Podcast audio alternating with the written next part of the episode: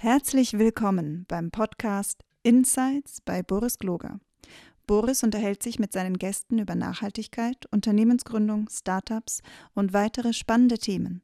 Boris Gloger ist Autor, Vordenker für neue Arbeitsformen, Scrum-Pionier und Eigentümer der Boris Gloger Consulting GmbH.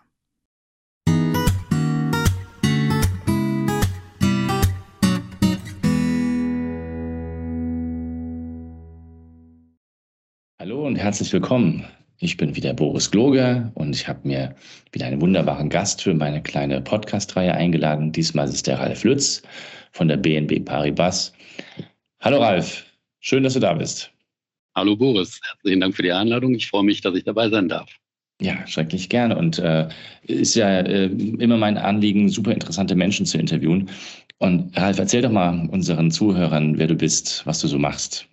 Ja, mein, mein Name ist Ralf Lütz. Ich arbeite eigentlich äh, für Nachhaltigkeitsthemen wahrscheinlich erstmal nicht so richtig ähm, als erste Wahl gedacht in einer Bank.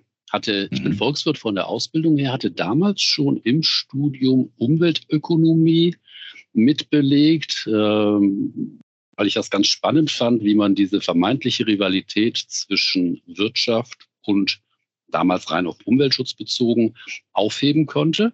Dann habe ich nach dem Studium ganz normal in der Bank oder in Banken weitergearbeitet, habe verschiedene Themen und ähm, Produktbereiche dort kennengelernt und war dort aktiv und hatte dann im Rahmen der BNP Paribas seit 2019 die Möglichkeit, in den Bereich Sustainable Finance, Sustainable Business und Advisory zu wechseln und schließe da so ein bisschen wieder an meine Studienthemen an, die ich zwar nie so ganz aus dem Auge verloren hatte, aber in der Tat bis 2019 dann nicht mehr Kernbereich meiner, ja, meiner beruflichen Tätigkeit war. Das heißt, du bist jetzt für Nachhaltige bei der BNB Paribas zuständig, oder wie? Ja, wir haben ein relativ großes Team aufgeteilt auf verschiedene Geschäftsbereiche und hier in Deutschland halt auch äh, versucht, das aus dem Konzern in Paris nachzubauen. Und ich komme ursprünglich aus der Corporate and Institutional Bank, war lange Zeit in verschiedenen Produkten dort tätig, war aber auch als Kundenbetreuer tätig. Das heißt, kannte auch viele Themen der, der Kunden und hatte dann ähm, den wirklich kolossalen Vorteil, dass mein jetziger Chef, auch mein Chef in meiner vorherigen Verwendung war. Und das war so ein wenig, ich will nicht sagen gemischt Warenladen, aber er hatte etliche Themen unter sich, die inhaltlich nicht miteinander verknüpft waren. Aber eins dieser Themen war auch nach der COP 2015 das Thema Aufbauen der, der, der Nachhaltigkeitsberatung und der Sustainable Finance Themen für den Konzern hier in Deutschland. Und dadurch, dass es eine kleine Abteilung war, hatte ich das Privileg, das von Anfang an mit kennenzulernen, obwohl es noch nicht mein Geschäftsfeld war. Und als meine Mission nach Mittel- und Osteuropa dann Ende 2018 zu Ende ging, äh, habe ich gesagt, ich würde gerne in diesen Bereich wechseln. Und das hat dann auch glücklicherweise geklappt und wurde dann zwar schon noch bis zu einem gewissen Grad ins kalte Wasser geworfen, hatte aber gegenüber jemandem, der jetzt komplett neu in dem Bereich gewesen wäre, mhm. schon einen gewissen Startvorteil über die zumindest mal passiven Erfahrungen der letzten Jahre. Du hast gerade eben nochmal schon mal den Unterschied zwischen Nachhaltigkeit und Umweltschutz so ein bisschen anklingen lassen, dass das eine ein bisschen mehr ist oder weniger oder was auch immer als das andere. Ah, wie, wie versteht ihr denn Nachhaltigkeit? Oder wie verstehst du Nachhaltigkeit? Und wieso ist das wichtig für eine Bank heutzutage? Fange ich bei, bei mir an. Äh, wie gesagt, im Studium hieß es nur Umweltökonomik. Da war, wenn man mhm. heute in diesen Dimensionen ES und G denkt, da war ganz klar nur das E mhm. berücksichtigt. Da war vielleicht ein bisschen ja auch damals schon äh, CO2-Emissionen, Wasserverschmutzung, aber es ging auch, wenn wir ehrlich sind, nicht wesentlich über das hinaus. Ähm, heute muss man ganz klar sagen, man muss alle drei Säulen bespielen, ES und G. Und ich denke, das macht auch privat äh, oder es ergibt auch privat sehr viel Sinn, nicht nur auf den Umweltbereich oder nicht nur auf den sozialen Bereich zu, zu, zu gucken, sondern das ganzheitlich zu denken. Denn wenn ich jetzt beispielsweise die Frage des Kohleausstieges in Deutschland betrachtet habe, der notwendig ist, um die CO2-Emissionen zu reduzieren, erinnere ich mich auch noch stark an die Diskussion, oh, was bedeutet das für die soziale Sicherheit, was bedeutet das für Arbeitsplätze, die vielleicht wegfallen, günstigsten vielleicht im günstigsten Falle vielleicht auch für Arbeitsplätze, die neu geschaffen werden können. Das heißt, diese soziale Transformation ist zwingend notwendig, um die Akzeptanz der, der Transformation der Wirtschaft hin zu einer CO2 oder nachhaltigeren Wirtschaft zu begleiten. Und das mhm. Ganze mit Governance-Themen, das heißt, es braucht schon einen gewissen ich will das jetzt nicht rechtlichen Rahmen nennen, es sind viele, viele Teilaspekte, wie das natürlich die Regulatorik, es sind so bestimmte rechtliche Themen, das sind aufsichtsrechtliche Themen, aber das ist einfach der Rahmen, in dem das gespannt ist, in dem wir uns bewegen. Und deswegen denke ich, dass diese Kombination ES und G wirklich mhm. sehr, sehr wichtig ist. Man kann immer fragen, was ist jetzt mein Fokus? Es gibt bestimmt Unternehmen oder Finanzdienstleister, die haben mehr den Fokus auf dem einen Bereich, andere, die mehr auf dem anderen Bereich schielen. Aber am Ende des Tages müssen wir, glaube ich, alle drei Säulen mit bespielen, alle drei Säulen mit berücksichtigen. Und ich denke, das kennen wir ja aus dem Privaten. Man agiert als Mensch in einem sozialen Umfeld. Man kann diese soziale Dimension nicht, nicht außen vor lassen. Und spürt man diese, dieses neue Bewusstsein ähm, zur ESG-Thematik und den SDGs ähm, dann auch äh, in, den, in, in eurer Bank an, an innen drin in, oder nur in der Beratung? Oder, oder verstehst du, was ich meine? Also, mhm. wie wirkt sich das für euch als Konzern aus? Also es ist ein ganz, ganz, also es war schon lange ein wesentliches Thema. Ich glaube, wir waren mit einer der ersten, die auch so Industrierichtlinien herausgegeben haben. Was dürfen wir in bestimmten Bereichen machen? Wann sind wir bereit, Unternehmen mit zu begleiten?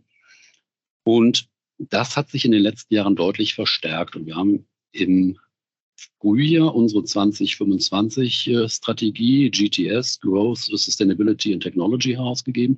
Und es ist ganz klar, dass dieser Nachhaltigkeits- Aspekt und auch der wieder ganz klar auf die E, S und G-Säulen verteilt, zentral ist. man merkt das auch in den Diskussionen mit Produkteinheiten, in Diskussionen mit Kundeneinheiten oder auch wenn man mit, mit internen Gremien spricht, wo es dann heißt, ja, äh, produktseitig alles wunderbar oder auch risikoseitig, jetzt nicht die reinen klassischen Bankbetriebsthemen abarbeiten würde, alles in Ordnung. Aber Ralf, wie sieht denn das aus? Haben wir hier ESG-Risiken? Kaufen wir uns da irgendetwas ein, wo wir vielleicht ein Reputationsrisiko haben oder wo wir vielleicht das Risiko haben, äh, wenn wir in eine mittel- bis langfristige Finanzierung einsteigen, plötzlich auf Stranded Assets zu sitzen. Also es ist mhm. schon sehr, sehr zentral bei uns geworden und man merkt auch über die Organisation, es ist in Paris ähm, im Konzernvorstand mit angesiedelt und hier auch in Deutschland genauso im, im, im, deutschen, im deutschen Board mit angesiedelt. Das ist wirklich eine zentrale Funktion und auch alle Mitarbeitenden sollen, müssen in dem Bereich geschult werden. Es muss jeder sprachfähig sein in dem Bereich. Also es ist wirklich ein strategisches Thema. Es ist also nicht nur ein Herzensanliegen nach dem Motto, wir wären gerne nachhaltig und wir würden gerne, sondern es ist wirklich ein strategisches Thema, das die Bank ganz systematisch bearbeitet. Und was ja, also man sagt ja immer, die, die, das Geld ist der Treibstoff der Wirtschaft. Ne? Und jetzt kommt ja die, also die Banken haben eine ganz zentrales äh, Schlüsselfigur in diesem, in diesem Spiel. Werden die in Zukunft unsere Wirtschaft eher auch noch in diese Richtung hintreiben oder, oder was ist so diese Richtung? Also das Thema Stichwort Sustainable Finance, Taxonomie. Ist, ist, da, ist da was im Busch, dass, dass wir uns alle auf was einstellen müssen? Oder ist das in Wirklichkeit doch noch am Ende des Tages Profit, also shareable, äh, wie heißt das? Ähm, na, ähm, Shareholder Value, Shareholder Value und nochmal Shareholder Value? Oder ändert sich da auch was in der Haltung? Also ich, ohne dass es zu einem fundamentalen Umsturz des Systems kommt, glaube ich schon, dass sich auch in der Haltung einiges ändert. Wenn ich jetzt sarkastisch wäre, könnte ich sagen, ich kann das ja alles auf wirtschaftliche Risiken versuchen herunterzubringen. Insofern mhm. wäre ich dann wieder beim, beim, beim Shareholder oder Stakeholder Value auch. Aber wie ich auch eben schon sagte, wenn ich heute einen Kredit vergebe, muss ich ja berücksichtigen, egal in welcher Industrie oder in welchem Dienstleistungssektor ich mich bewege, was kaufe ich mir denn neben den wirtschaftlichen Risiken noch an, an, an sonstigen Risiken ein, die vielleicht heute noch gar nicht ähm, in Geldeinheiten gemessen werden können. Also Reputationsrisiken mhm. beispielsweise. Oder die Fragestellung, investiere ich in Assets oder in Unternehmen, die einen Geschäftsbetrieb haben, der vielleicht auf mittlere Frist äh, sich nicht mehr so aufrechterhalten lässt, äh, investiere ich in Stranded Assets. Das heißt, ich versuche auch oder ich kann zumindest versuchen, diese Themen auch auf wirtschaftliche Größen nicht zurückzuführen, aber zumindest über wirtschaftliche Größen greifbar zu machen. Mhm. Und, und ist das eher eine Beschränkung eures Businesses oder, oder vielleicht sogar eine Erweiterung oder, oder Zukunftsausgerichtetheit? Also, also ich meine, also die, die, die, die eine Seite, man könnte sagen, oh, ich kann jetzt zum Beispiel, jetzt sage ich mal das böse Wort, mit Öl nicht mehr arbeiten, weil das eigentlich überhaupt keinen Sinn macht. Ölplattform jetzt macht irgendwie, vielleicht nicht, kann man drüber nachdenken, man kann auch drüber nachdenken, Manganknollen vom, vom Boden endlich auszuholen, aus dem Meer und dann ja die, die, die Bohrschiffe da äh, zu, zu äh, finanzieren.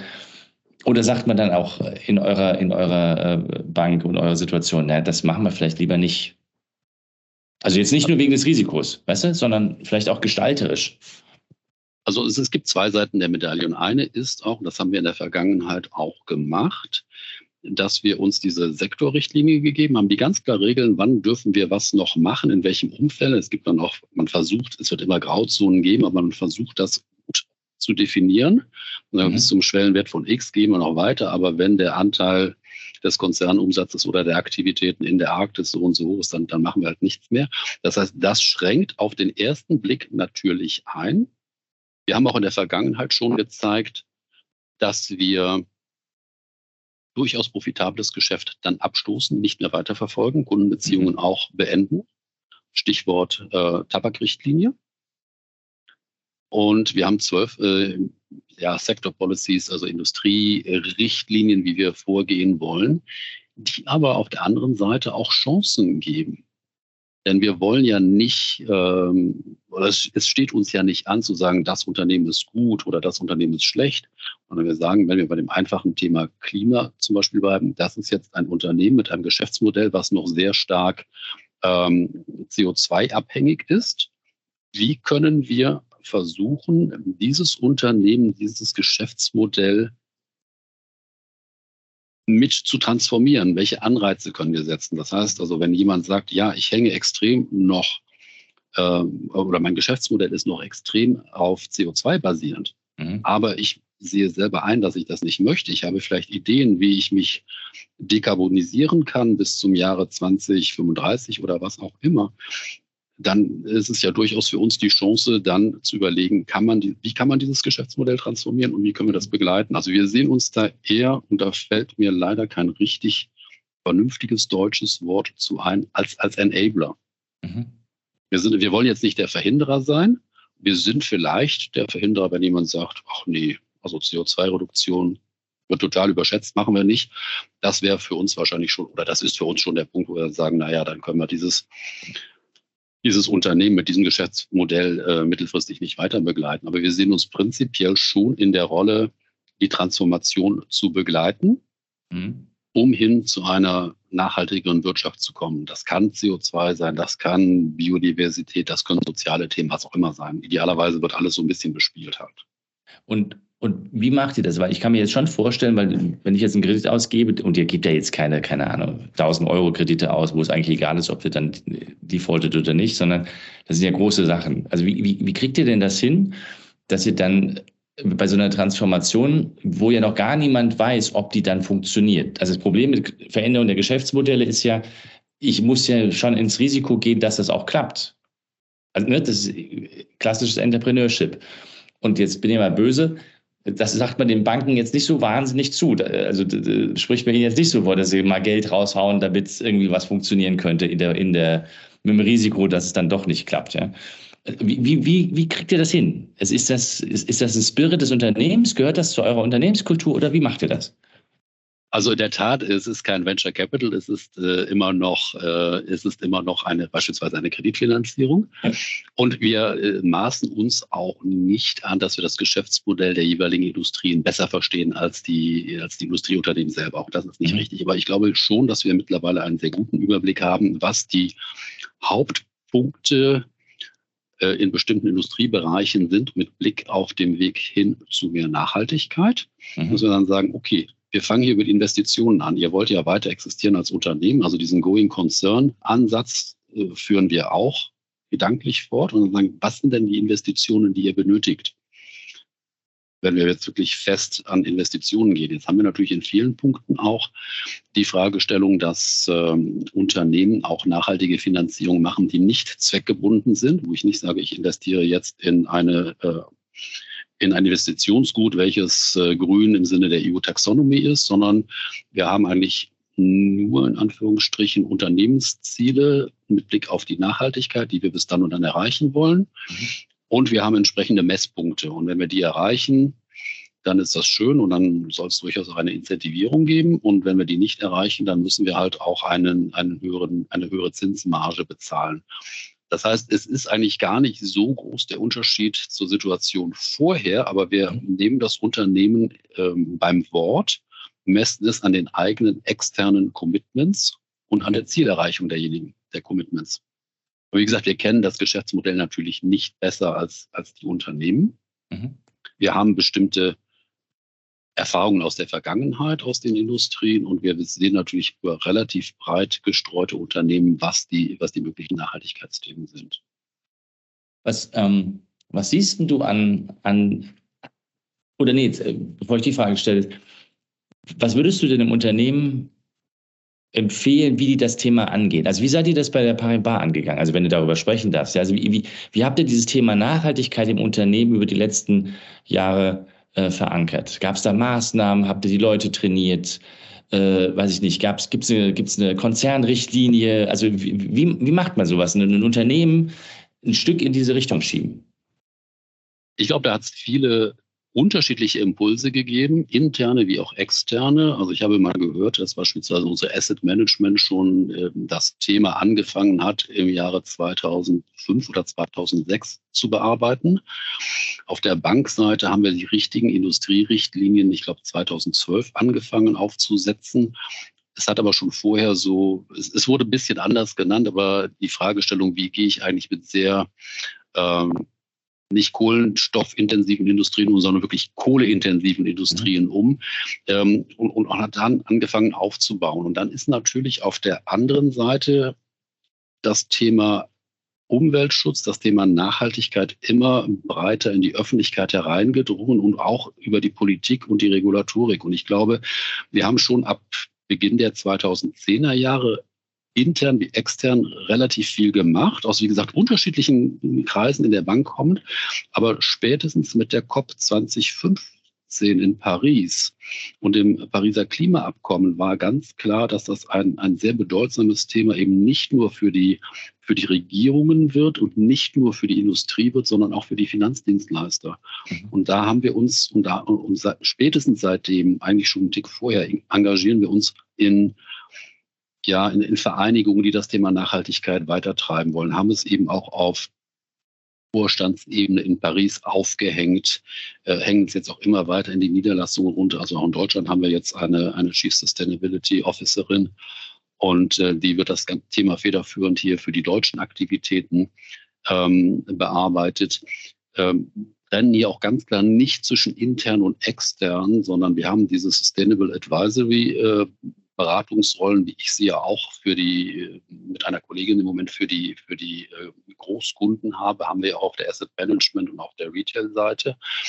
Aber wir sagen auch ganz klar, es sind auch interne Themen, die wir angehen müssen. Wir können ja den Unternehmen nicht äh, predigen, sie sollen doch bitte Wasser trinken und wir selber trinken, trinken den Wein, sondern wir müssen eben selber gucken, wie können wir unsere eigenen äh, unseren eigenen Betrieb nachhaltiger gestalten und auch da wieder mit Themen Umwelt, Soziales und Governance.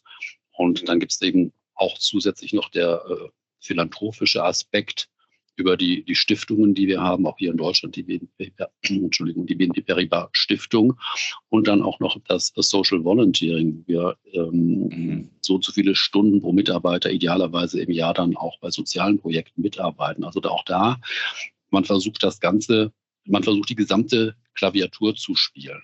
Mhm. Aber, aber ganz klar, es, es kommt von oben, aber es kommt auch von unten. Also es gibt viele Initiativen, die auch äh, innerhalb des Unternehmens jetzt nicht entlang der Hierarchiestufen sich entwickelt haben, sondern wo Ideen ausgetauscht wurden und das dann langsam aber sicher nach oben gekommen. Und es gibt auch natürlich ganz klar äh, auch Ideen, die von oben nach unten gekommen sind. Das ist ein sehr, sehr äh, kollaborativer Stil, würde ich sagen. Und auch die Bereitschaft, in, in diesen ganzen äh, Organisationen mitzuarbeiten. Also dann, dann sieht man beispielsweise die TCFD, wo wir mit aktiv sind, die TNFD mit dem Thema Biodiversität. Äh, wir waren oder wir sind immer noch im Sustainable oder in der EU-Plattform für Sustainable Finance, äh, die die Kommission bei der äh, Entwicklung der Taxonomie berät. Wir waren im letzten Sustainable Finance Beirat der Bundesregierung mit vertreten. Also wir versuchen uns damit einzubringen und auch die Erfahrungen, die wir gemacht haben, mit einzubringen, aber auch gleichzeitig daraus zu lernen, was kommt. Wie ändert sich die Regulatorik? Auf was müssen wir uns gefasst machen? Ja. Und ist, ähm, weil du vorhin gesagt hast, es kommt auch von unten. Ähm, Macht euch das am Markt auch als, als Arbeitgeber attraktiver? Also zu sagen, wir, wir gehen in diese Richtung, spürt man das auch schon? Also kommen mehr Menschen, um, um zu sagen, ich arbeite dann doch wieder bei einer Bank, weil die hatten, ihr hattet ja mal den Ruf vor zehn, zwölf Jahren, ähm, jetzt nicht so äh, der tolle Arbeitgeber zu werden, weil, ne? Nur die anderen, ihr nicht. Ja, ja, nein, Entschuldigung, nicht ihr, nicht ihr, sorry. Mit ihr meinte ich jetzt nein, das, die, der Vektor. Das, äh, also ich glaube schon, dass man das merkt. Also ich, ich habe selber zwei Töchter, die gerade mit dem Studium fertig sind, auf dem Arbeitsmarkt sind. Und ich glaube schon, dass das reine Thema, äh, ich maximiere mein Einkommen, ist egal, wofür ich mich äh, in Anführungsstrichen verkaufe, dass das in der Tat nicht mehr fliegt. Ähm, es wird solche Menschen immer geben. Ich will da jetzt auch gar nicht den Stab drüber brechen, aber ich glaube schon, dass das Gros jetzt schon überlegt, wo möchte ich arbeiten, was möchte ich mit meiner Arbeit bewirken. Und ähm, wir hatten ein kleines Beispiel nur, wir hatten zwei äh, Werkstudentinnenstellen im letzten äh, oder in diesem Jahr offen. Und es war unglaublich, wie viele Bewerbungen wir darauf hatten, auch wirklich europaweit hier für Frankfurt, weil die Studierenden wirklich sagten, das ist ein Thema, was uns bewegt, was uns angeht, wir wissen, dass es ohne das nicht gehen wird. Äh, das möchten, da möchten wir mitarbeiten. Also ein bisschen so, so der Purpose, den, den man als Unternehmen hat. Und da ist bei uns ganz klar das Thema Nachhaltigkeit mit drin. Das macht es, glaube ich, einfacher, ähm, Mitarbeitende zu gewinnen, als wenn man sagt, ja, wir wollen hier unseren Gewinn maximieren und am Ende des Tages gibt es einen schönen Bonus. Sondern ja, es ist schön, wenn es einen Bonus gibt, aber diese, diese, diese Vorstellung, dass das Haus selber sich als Frontrunner in Richtung Nachhaltigkeit versteht, auch so gesehen wird von extern. Äh, und, und da, wenn es nur ein ganz bisschen ist, ich sage ja auch nicht, ich ändere die Welt, aber ich kann ein bisschen versuchen, was zu machen. Das, was ich im, das ich, was ich vielleicht im Privatleben mache, kann ich dann hier auch im Berufsleben machen. Also das macht es schon einfacher. Und auch bei der Kundenbeziehung, also sprechen auch Kunden an. Ihr seid ja Frontrunner im Bereich Nachhaltigkeit, können wir uns mal über die Themen unterhalten. Also das, es gibt eine gewisse Publizität. Ziemlich cool. Und ähm, was, äh, welche Trends siehst du denn denn jetzt noch? Ähm, also wo, wo, entwickelt sich das hin? Auf was sollten sich Unternehmen fokussieren? Oder, oder wo, wo sollten sie ihren Blick drauf sein? Ist es, ist es noch immer CO2 und CO2 und CO2 oder gibt es schon andere Themen, die, wo du siehst, da kann man sich genauso engagieren, um ähm, die SDG-Ziele zu erreichen? Was würdest du den Kunden oder Menschen raten? Also CO2 ist mit Sicherheit im Moment das eines der brennendsten Probleme. Mhm. Und im Umweltbereich mit Sicherheit das brennendste Problem. Das heißt, das, das können wir nicht ausblenden. Ich war neulich ähm, auf einer auf einer Veranstaltung in Berlin und dann sind wir abends noch essen gewesen und in der Bar gewesen. Da war die Diskussion, eine Teilnehmerin sagte dann auch, naja, also eigentlich äh, CO2, das ist es, ähm, das ist das Brennendste und wenn wir das geregelt haben, können wir alles andere regeln. Das, das glaube ich nicht, weil die Akzeptanz für solche Maßnahmen ähm, mit Sicherheit nicht steigt, wenn ich sämtliche anderen Aspekte, auch die sozialen Aspekte außen vor lasse. Also CO2 müssen, glaube ich, alle Unternehmen machen, alleine um, ich sage mal, die Finanzierungsfähigkeit aufrechtzuerhalten, weil auch die Banken über ihre, ihre ähm, Net-Zero-Verpflichtungen, die ja sehr, sehr viele mittlerweile haben, auch die Versicherer, Asset-Owner, ähm, um, um ihre Finanzierungsfähigkeit aufrechtzuerhalten. Dasselbe gilt für die Lieferkette. Das heißt also, als Unternehmen darf ich CO2 nicht ausschließen. Jetzt werde ich natürlich nicht jedes Unternehmen innerhalb der nächsten drei Jahre vollständig dekarbonisieren können, das ist ganz klar. Aber zumindest eine Strategie zu entwickeln, die auch zu kommunizieren und zu sagen, ich versuche zumindest meinen CO2-Fußabdruck zu verringern und idealerweise auch mit dem 1,5 Grad Ziel in Übereinstimmung zu kommen. Jetzt hattest du nach Trends gefragt und das ist ein bisschen auch so die, die Diskussion. Ähm, und, und wir hatten ja auch mal die Diskussion mit Frauke Fischer und, und, und, mhm. und Frauke Fischer sagt ja auch, naja, also nicht alles, was gut für den Klimaschutz ist, ist gut für die Biodiversität. Aber alles, was gut für Biodiversität ist, ist zwangsläufig gut für, äh, für den Klimaschutz. Mhm. Und das ist eine Position, die wir als Unternehmen auch mittlerweile vertreten. Mhm. Also wir haben sie nie in Abrede gestellt, aber mittlerweile sie auch wirklich offensiv vertreten. Wir sind ja auch mit in der Task Force for Nature-Related Financial Disclosure, die sich genau mit diesen Themen Biodiversität äh, befassen. Und ich höre aus immer mehr Ecken äh, im Moment das Stichwort Biodiversität. Wir müssen mal über Biodiversität reden. Hier ist ein Panel zur Biodiversität und dort ist eine Veranstaltung. Und ich glaube, wenn ich als Unternehmen nur in der E-Säule, nur in der Umweltsäule ähm, mich auf Trends vorbereite, dann würde ich ganz klar sagen, behaltet Blick auf CO2, mhm. aber habt ganz fest das Thema Biodiversität mit im Blick. und sammelt, und sammelt Daten. Kannst du mal erklären, warum Biodiversität, also ich meine, ich habe es ja auch von der Frau gehört, aber unsere Zuhörer nicht. Äh, warum ist Biodiversität äh, das eigentlich neue Thema? Also ich neben dem CO2, das wäre ne, unbestritten, aber warum ist Biodiversität so wichtig? Und, und jetzt würde es mich aber dann auch schon interessieren, warum euch als Bank darauf äh, jetzt fokussiert. Vielleicht zu dem ersten Thema, äh, ein, ein, einfach nur ein Beispiel. Wenn ich jetzt in der Agrarindustrie bin oder wenn ich in irgendeiner produzierenden Industrie bin und sage, ich versuche jetzt meinen CO2 Fußaus, Fußabdruck zu verringern und vielleicht sogar auf den 1,5 Grad Pfad einzuschwenken, würde mich das ja nicht hindern, weiterhin, bleiben wir beim Agrarbeispiel, weiterhin große Flächen im Amazonas zu entwalden, um dort dann Weideflächen oder äh, Anbauflächen für Soja oder ähnliches aufzubauen. Ähm, natürlich habe ich die da nicht zubetoniert, aber die Artenvielfalt geht zurück und auch die Fähigkeit, CO2 zu binden, wie sie der Regenwald bietet, habe ich über diese Agrarmonokulturflächen nicht.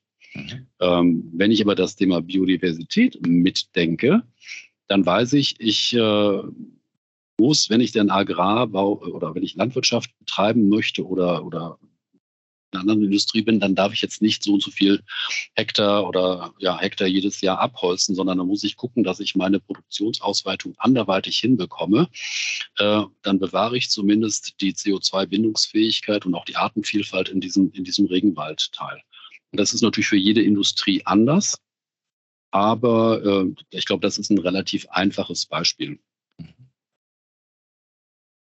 Und wieso habt ihr als, euch als Bank diesem, diesem Ziel verpflichtet? Und arbeitet da so intensiv dran?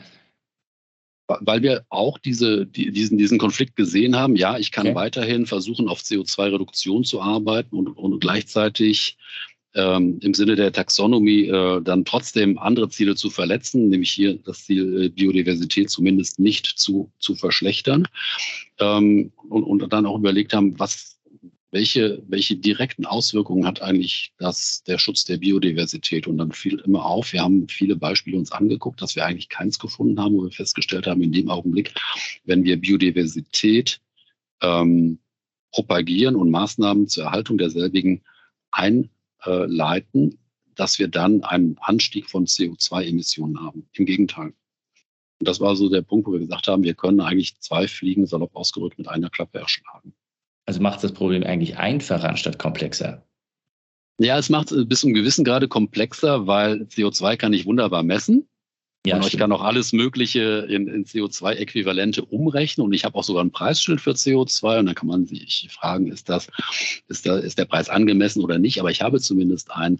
Aber wie quantifiziere ich jetzt meinen, CO, äh, meinen Biodiversitätsfußabdruck und wie monetarisiere ich den? Das ist natürlich deutlich, äh, deutlich schwieriger. Und deswegen ist, glaube ich, die Hauptübung für die Unternehmen im Moment mal festzustellen, was sind denn überhaupt mögliche Einflüsse meiner Geschäftsaktivitäten auf Biodiversität. Und was man natürlich auch nicht vergessen darf, wie stark hängt mein Geschäftsmodell eigentlich von einer intakten Biodiversität ab?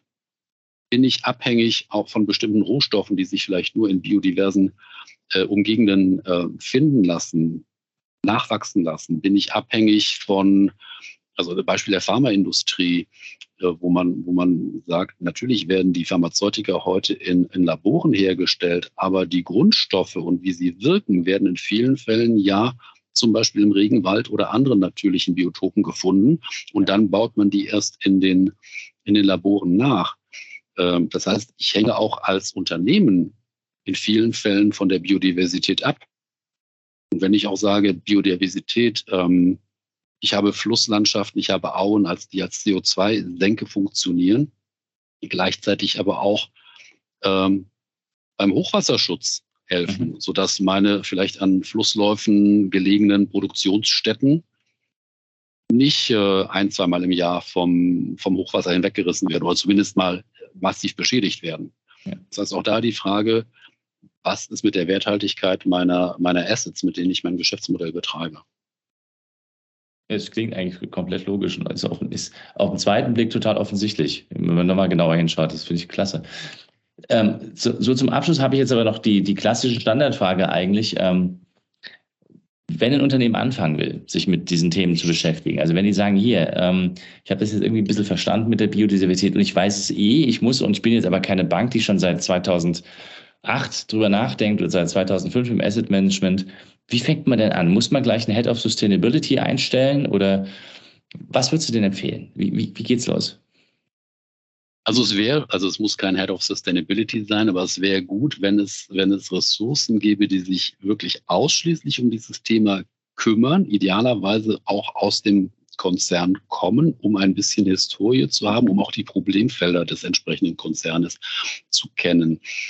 Ähm, was, glaube ich, sehr, sehr wichtig ist, das Ganze zentral und sehr hoch idealerweise beim, beim Vorstand, idealerweise beim CEO, beim CEO angesiedelt wird, damit ganz klar auch nach außen und nach intern kommuniziert wird. Das ist ein strategisches Thema für das Unternehmen und für die Zukunftsfähigkeit des Unternehmens.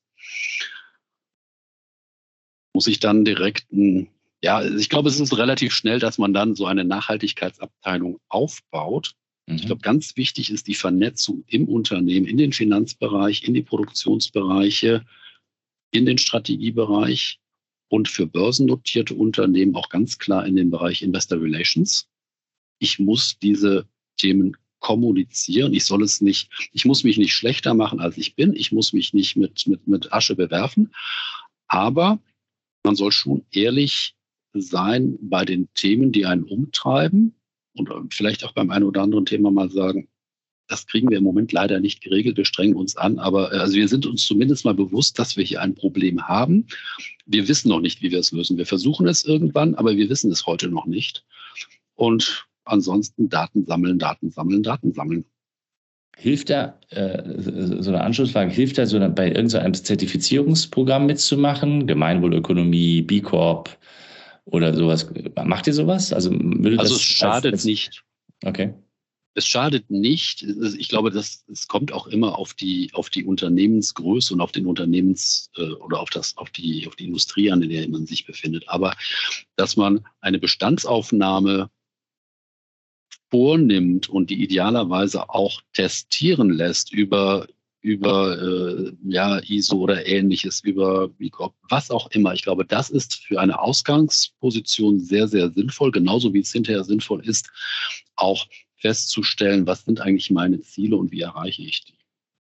Also wie gesagt, was ich immer so salopp sage, Daten sammeln, Daten sammeln, Daten sammeln. Ich war war, war im Herbst auf einer Veranstaltung und ähm, da habe ich dann gesagt, ja, und wie gesagt, ich kann Ihnen nur sagen, Daten sammeln, Daten sammeln, Daten sammeln. Sie wissen nicht, wo Sie für sie brauchen. Sie heute nicht, morgen nicht, übermorgen nicht, aber ich, ich schwöre Ihnen, spätestens am Ende der Woche werden Sie die brauchen. Und dann haben sie alle gelacht und gesagt, wir können ja nicht so viel Datensammler einstellen. Ich sage, nee, aber man muss es wirklich geschickt machen. Weil ich glaube, je mehr Daten ich habe, desto mehr kann ich mein Problem versuchen zu quantifizieren und am Ende auch zu monetarisieren. Und das hilft auch wieder weiter bei der Nachhaltigkeitsstrategie. Das muss jetzt aber noch mal ein bisschen äh, tiefer legen. Was meinst du mit Datensammeln? Also welche Art von Daten soll ich sammeln? Also was muss ich sammeln? Also lache bitte nicht. Ich, Doch, ich, ich selber habe, habe, habe das nicht für möglich gehalten. Ich habe mit einem Unternehmen gesprochen in Deutschland, gar nicht so klein.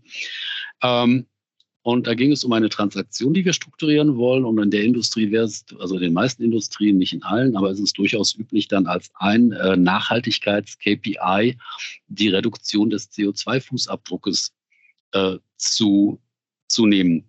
Mhm. Und dann sagte man mir aus diesem Unternehmen, ja, das können wir für Deutschland relativ gut auf den Knopfdruck, aber schon in der EU wird es kritisch. Da müssen wir mal gucken, ob wir die Jahresstromrechnungen sehen, damit wir sehen, welchen CO2 und dann auch das Ganze auch für, für, ich sag mal, für Gas und für Fernwärme, um zu sehen, was für einen CO2-Fußabdruck wir haben. Und jenseits, jenseits der EU wird es aber ganz, ganz düster. Also da, wo wir immer, und da war ich vielleicht auch mal naiv, da, den CO2-Wert, da reden wir schon so lange drüber, das kann man auf Knopfdruck, äh, auf Knopfdruck äh, abrufen. Äh, selbst bei so einem einfachen Thema scheint es nicht unbedingt immer, immer so zu sein. Das heißt, wenn ich dann noch Themen wie Biodiversität versuche in den Griff zu bekommen oder auch soziale Themen, wo es vielleicht manchmal relativ einfach ist, Daten zu haben, aber wir in Deutschland mit dem relativ strengen Datenschutz und auch den relativ strengen Arbeitnehmerrechten vielleicht auch Daten haben, aber sie dann nicht verwenden dürfen, ist es hilfreich, dass man möglichst viele Datensätze versucht aufzubauen, um zu gucken, was man am Ende des Tages nehmen kann, um die Strategie messbar zu machen, verständlich zu machen. Jetzt hast du mich wirklich äh, auch auf dem, auf dem, auf dem äh, blinden Fleck erwischt. Ich hätte gedacht, dass das die Konzerne und die größeren Läden äh, können, solche Daten zu haben und zu sammeln und auf Knopfdruck. Meine, es gibt ja die großen ERP-Systeme und weiß ich nicht alles, was da alles vernetzt ist. Das klingt aber noch mal einem riesen Informatik, also EDV-Thema für, für viele, viele Firmen. Ja, würde ich von ausgehen. Würde okay. ich von ausgehen. Und ich, auch da muss man oh. ganz ehrlich sagen, je, je größer die Unternehmen, desto, desto, desto mehr wird das schon passieren. Ja, klar. Und weil, weil die natürlich auch die, durch die Regulatorik immer zuerst getrieben wurden. Ich will, das soll jetzt gar nicht so negativ klingen, wie ich es vielleicht mhm. geäußert, äh, geäußert habe, aber die Regulatorik setzt natürlich immer bei den Großunternehmen zuerst an und dann, dann geht man immer weiter runter. Das heißt, die Unternehmen, die so ein bisschen weiter im unteren Bereich sind, also auch durchaus ein großer Mittelstand mit, mit mehreren Milliarden Euro Umsatz, die haben das nicht zwangsläufig. Und gerade wenn es sehr dezentrale Konzerne sind, wird es doch einmal schwieriger halt. Und dann habe ich vielleicht die Daten, dann sind sie aber nicht vergleichbar. Weil ja, ja, der eine, eine macht dann ein Greenhouse-Gas-Protokoll, der andere sagt, ach, ich mache mal irgendwie, keine Ahnung. Also das, das ist das große Thema. Wow. Also wenn ich, wenn ich ein blankes Schild habe, würde ich wirklich sagen, ja, macht es strategisch, hängt es zentral auf, kommuniziert im Guten wie im Schlechten und sammelt Daten. Okay. Na, das ist mein Tipp. Tausend Dank. gerne. Hast du noch irgendeine Sache, die du gerne ähm, unseren Zuhörern mitgeben würdest zum Thema Umweltschutz, ESG, Verantwortung für die Biodiversität? Ja, und zwar weg vom, vom, vom rein professionellen. Ich meine, ich habe jetzt das, äh, das, das wirklich das Vergnügen, dass ich das ja so kombinieren kann. Und es ist wirklich, es macht wirklich Spaß. Es ist eine, also manchmal sind es natürlich auch frustrierend, aber es ist schon eine Sache, wo man das Gefühl hat, man kann ein bisschen was bewegen. Aber wir dürfen natürlich auch nicht vergessen, dass wir auch als Privatmenschen auch Wirtschaftsteilnehmer sind und auch unseren Einfluss haben können. Und Entscheidungen durch unsere Kaufentscheidungen Investitionsentscheidungen durch unsere Kaufentscheidungen mit beeinflussen können. Das heißt also, wenn ich jetzt nochmal auf einem, einem, eine Veranstaltung, zweien sogar witzigerweise, wo das Thema Fast, Fast Fashion, Fast Moving Fashion kam, wo ich mir gesagt habe, naja, ich bin jetzt nicht so der, der, der Shopping King und das bisschen, was ich kaufe, kauft Gott sei Dank meine Frau für mich. Aber muss ich wirklich als, als, als Unternehmen in dieser Branche zwölfmal im Jahr neue Kollektionen auf den Markt bringen? Früher hat es auch irgendwie zwei oder dreimal im Jahr getan. Ich kann mich, ich verstehe sehr wohl, dass ich mich in der Industrie nicht als Einzelner dagegen stemmen kann, aber ich kann natürlich als Konsument versuchen, ähm, verantwortungsvoller zu konsumieren und nicht zu fragen, brauche ich das oder wenn ich es brauche, muss ich dann schon wieder wegwerfen oder kann ich es ins Recycling reingeben. Ähm, das heißt, wie entscheide ich mich? Ich habe ja selber auch Möglichkeiten, nochmal nachhaltig zu sein. Und das Ganze soll ja nicht spaßbefreit werden. Also ich, ganz, ganz ehrlich gesagt, also ja. Spaß wollen wir ja auch noch haben. Aber man kann ja bewusst auch Entscheidungen treffen. Ich glaube, wenn viele Leute, wenn viele Menschen kleine positive Entscheidungen in ihren, in ihren Konsumentscheidungen treffen oder ihren, in ihren Wirtschaftsentscheidungen treffen, dass das auch sehr wohl Auswirkungen auf das große Ganze hat. Positive Auswirkungen. Ja, und man muss sich nicht kasteien. Man kann einmal am Tag, einmal im Monat mit dem Fahrrad fahren und dann vielleicht einmal in der Woche mit dem Fahrrad fahren. Oder genau. Also es sind viele kleine Schritte, die ich, die, ja. die, ich mache. Und ich muss auch nicht komplett jetzt auf Fleisch verzichten. Ähm, aber wenn ich meinen Fleischkonsum vielleicht runterbringe oder mehr mit dem öffentlichen Nahverkehr fahre oder, oder was auch immer. Ja, und ich gebe zu, ich fahre auch gerne Ski. Das ist jetzt auch nicht so die umweltfreundlichste Tat. Aber ja. ich versuche dann zumindest mit dem Zug hinzufahren. Und also es gibt, man, man, ja. weil es ist ja besser, wenn ich mit dem Zug hinfahre, als wenn ich mit dem Auto hinfahre. Also man kann schon Kleinigkeiten machen. Ja, ich glaube, das ist eine ganz, nochmal eine ganz wichtige Botschaft, weil wir, wir, wir Deutschen verabsolutieren so schrecklich gerne. Hundertprozentig mhm. oder nicht. Und beim Nachhaltigkeitsthema habe ich so gelernt in den letzten Jahren, wenn jeder ein bisschen was macht, und dann, dann ist schon viel gewonnen. Und dieses bisschen müssen wir einfach mal anfangen. Ich habe da neulich noch mal an ein, ein Zitat von äh, Henning Mankell gedacht. Der hat, ich glaube, das war 96 oder 98 in einem seiner Bücher, ich weiß jetzt gar nicht, wie der deutsche Titel heißt, wahrscheinlich, also der, der schwedische ist die femte, Quin, äh, der femte Quinnan, könnte wahrscheinlich auf Deutsch die fünfte Frau oder so, oder die fünfte Verdächtige heißen. Und da ist ein Blatt drin gewesen, der ist mir damals schon im, im, im, im, im Kopf hängen geblieben. Ähm, die schwedische Gesellschaft versagt, weil niemand mehr Socken stopft. Und das ist so ein bisschen, man kümmert sich nicht mehr um die kleinen Sachen, aber man, man muss auch, man, man, man schmeißt auch alles immer direkt weg, wenn es nicht mehr hundertprozentig funktioniert, sondern nur 90 Prozent. Man kümmert sich nicht um das Kleine. Jetzt kann man natürlich sagen, das war damals schon die Propagierung der Kreislaufwirtschaft, aber das sind diese Kleinigkeiten. Und wenn, wenn, wenn jeder zwei Paar Socken weniger im Jahr weg, wegwirft, dann hat das auch eine, eine, eine, eine nicht messbare, aber eine Auswirkung auf den Baumwollbedarf und auf den Wasserbedarf und alles, was mit eingeht. Und es kann Spaß machen. Ich kann ja vielleicht auch über diese Gedanken neue Themen entdecken, auch neue Konsumthemen entdecken, wo ich denke, ach toll, das kannte ich ja noch nicht, das finde ich schön. Also es muss ja nicht spaßbefreit sein. Nee. Und ich glaube ja auch, auch, auch für Unternehmen gilt ja am Ende des Tages wieder, wir haben ja, wir können das alles in diesem Reduktionismus denken und wir werden uns jetzt einschränken oder wir können es wieder mal als Chance begreifen, können sagen, ja, wir dürfen wir können neue Geschäftsmodelle bauen. Wir können uns überlegen, wie gehen wir mit diesen neuen Situationen und Risiken um. Und, und vielleicht kommen ja viel, viel bessere Lösungen raus, als, als es in der Vergangenheit. Ne? Also Stichwort Kohlebefreiung bedeutet am Ende des Tages auch eine saubere Luft. Also, ich meine, genau. ist so.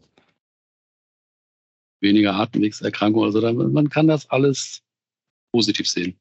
Ja. Ohne ins Greenwashing abzugleiten. Und nee. Spaß kann man trotzdem haben. Richtig. In diesem Sinne, lass uns optimistisch in die Zukunft schauen. Sehr gerne. Vielen Sehr Dank gerne. Für, deine, für deine Zeit. Boris, ich habe zu danken. Viele Grüße und auf hoffentlich bald. Bis dann. Ciao. Ciao. Diese und weitere Podcast-Folgen findest du auf Spotify, Apple Podcasts, YouTube und natürlich auf der Website www.insights bei borisgloger.com. Boris Gloger Consulting ist deine agile Strategieberatung. Besuch uns auf der Website www.borisgloger.com.